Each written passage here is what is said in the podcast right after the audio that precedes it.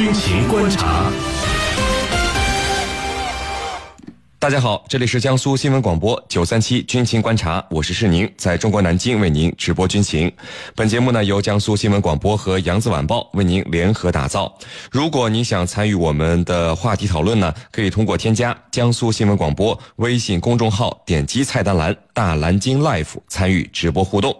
那今天的军情观察之谈兵论战，您将会听到空军女飞行员于旭牺牲。在事故细节信息接近零的时候，为何网络上会有各种所谓的反思？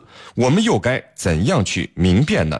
此外，我们还将和您关注。特朗普当选美国新一任总统后，竞选时的言论令美国的几个传统盟国惴惴不安。未来美国的防务政策会做出重大调整吗？我们的军事评论员稍后将会为您详细解读。在孙主编说军事环节，将会为您讲述二战德国老兵谈当时德国的故事。好，首先进入到今天的军情观察之谈兵论战。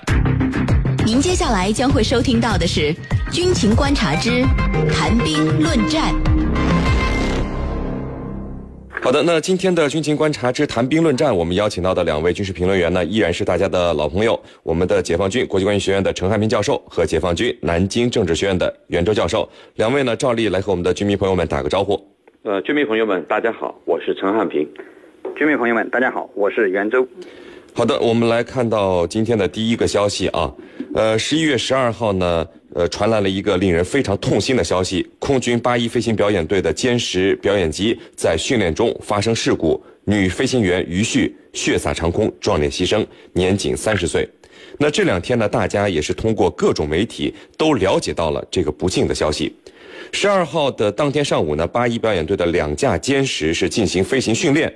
两机在练习双机滚转的项目的时候相撞，其中一架这个歼十双座型表演机呢坠毁在了河北省玉田县陈家铺镇的大杨浦村的西南。那前舱飞行员是成功跳伞，后舱的女飞行员于旭弹射时撞上了僚机的副翼，不幸以身殉职。那在我们哀悼女飞行员于旭离去的时候，这几天呢在网络上。我们又看到了有很多人对这件事呢发表了各种各样的观点。那今天的节目呢，我们想就一些观点进行一些剖析。呃，袁教授啊，嗯，这个军事飞行呢都有两面啊，一面是欢呼和荣耀，另一面是高风险和惨烈的事故。那我们解放军空军对于飞行事故呃是如何来进行划分的？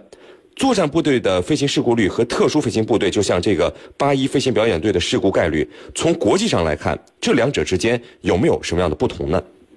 好的，那么今天呢，实际上很不愿意谈这个沉痛的话题。那么在说之前呢，呃，我先表达一下我个人对我们的女英雄、我们的战友于旭同志，呃，表示我最诚挚的敬意和哀悼。应该来说呢，我们空军呢，呃，通常把我们的飞行事故。呃，分为三个等级。那么一等事故呢，是最严重的，呃，就是机毁人亡的事故，呃，是我们都不愿意看到的。呃，二等事故呢，呃，一般有三种情况，一种呢是指飞机坠毁了，但是飞行员没有死亡，呃，通常弹射跳伞成功就是二等事故。那么此次呢，我们的歼十呢有一名飞行员跳伞成功，但是于旭同志牺牲了，因此呢，呃，他应该定义为一级事故。第二种情况呢是，虽然飞机没有坠毁，但是损毁严重，那么维修的费用巨大，一般来说超过飞机本身价格的百分之六十，或者虽然低于百分之六十，但是呢修复之后达不到规定的性能，这也算二等事故。还有一种情况就是飞机迫降成功，但是降落到无法返回的地区，比如说敌占区，那么这也算二级事故。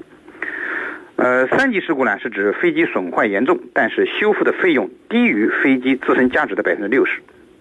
那么此外呢，我军还把一些飞行过程中发生的这种呃意外啊所造成的一个呃危害飞行安全的这些意外事事件呢，没有造成重大伤亡和飞机部件的损坏，那么这些事件称为飞行事故侦后。呃，飞行事故呢是任何一个国家空军都想极力避免却又无法避免的事情。呃，中国空军呢一向高度重视飞行安全。呃，应该说我们中国空军在世界空军中，我们的飞行事故率还是比较低的。像这个从这个飞行难度上来讲呢，八一飞行表演队啊和空军普通飞行部队相比啊，那么他们执行的任务呢，飞行的难度更大，风险更高，所以发生飞行故障的概率啊，从概率上讲会更高一些。啊，当然这并不代表着飞行表演队就会呃比普通飞行部队的事故更多。那么实际上我们呃八一飞行表演表演大队啊，一直保持着在正式表演中零事故的概率。那么这一点，那么世界上著名的飞行表演队如雷鸟、红箭，他们都是没有做到的。所以说，这个无论是普通飞行部部队，还是呃执行表演任务的特殊飞行部队，那么我们都要追求呃飞行安全。嗯，呃，那程教授啊，呃，当大家还沉浸在于旭离去的悲痛中的时候，在网上呢，以多种形式纪念悼念于旭的时候，就是网络上有的说呢，女飞行员的飞行水平不行，所以导致了事故；有的说双座机表演毫无意义，纯粹是多一个人去冒险。那程教授，面对这些观点，您是怎么看的？呃，首先我们对于旭同志啊不幸牺牲啊表示哀悼。那么在这里呢，有些人不明真相进行炒作。我觉得是应该受到谴责的。在这里头，我想提三个方面的这个观点。第一个呢，就是一些不了解事情真相，尤其是细节还不知道的人，在进行这个猜测，那么可能误解了或者这个猜测错了当时的情况，导致于出现了网络上的这些传言。那么我们与今年夏天这个在北京动物园里。被老虎咬死、咬伤的那对母女为例，事情发生以后，各种信息铺天盖地，所以呢，让人真假难分。那么在事情出来以后、发生以后，往往会有这样的人进行猜测，这是第一。那么第二呢？我认为，不排除一些人，尤其是少数别有用心的人，故意进行诋毁，以我们人民军队为目标。进行各种各样的诋毁，你比如说说什么这个金孔雀本来就孔雀就不能飞的，那么这个我们之所以称它为金孔雀，是对它的啊这个高超的技能的一种肯定，而并不是说孔雀不能飞来隐晦。它也不能驾驶飞机，所以这样的看法和说法完全是在诋毁，我觉得这已经超出了我们可以忍耐的这种限度。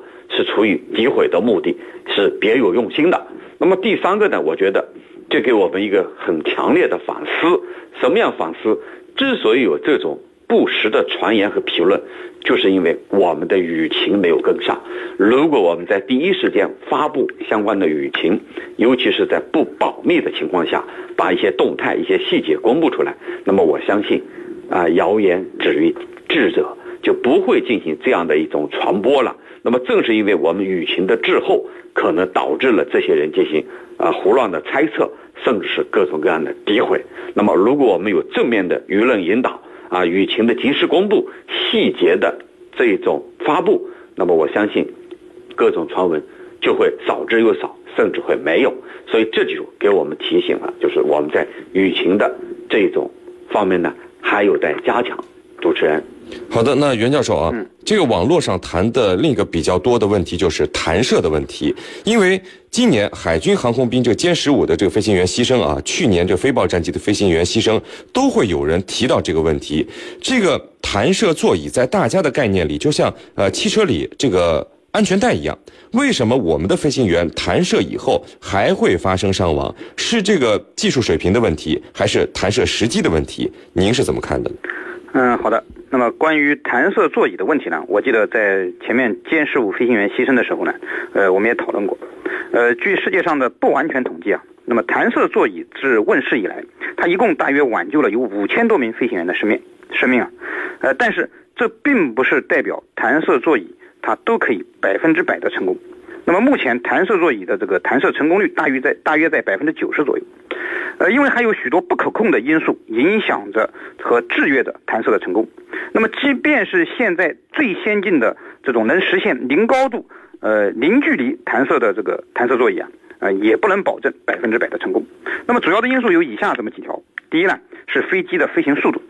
那么，飞行速度极快的这种呃高速战斗机，那么它弹射时呢，迎面而来的气流啊，就如同使这个飞行员撞墙一样，那么是十分危险的。第二呢？是飞机故障时的姿态，那么只要是不是平飞的状态，比如说倒飞或者侧飞，那么都会对弹射弹射呃产生影响。你像那个上次我们说的歼十五，我们飞行员之所以牺牲，就是因为这个飞机啊，它当时当时的这个姿态并不是很好。那么第三呢是弹射的时间，应该说这个飞机发生故障，那么坠落之前留给飞行员的时间并不多，也就是几秒钟、一刹那的时间。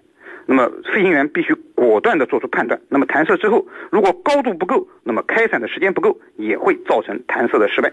那么上次歼十五的这个弹射呢，也是抛出来这个抛出来之后啊，那么高度不够，那么伞没打开造成。呃，此外，这个飞机编队飞行时啊，那么编队的密度也会造成影响。那么这次于旭同志弹射之后撞到了僚机，牺牲了。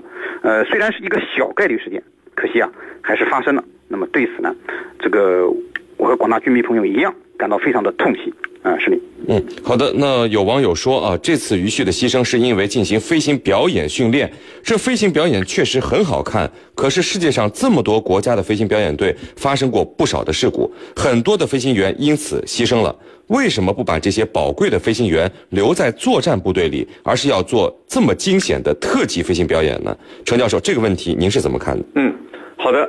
那么首先我们要注意到，这一种就刚才网友也问到了。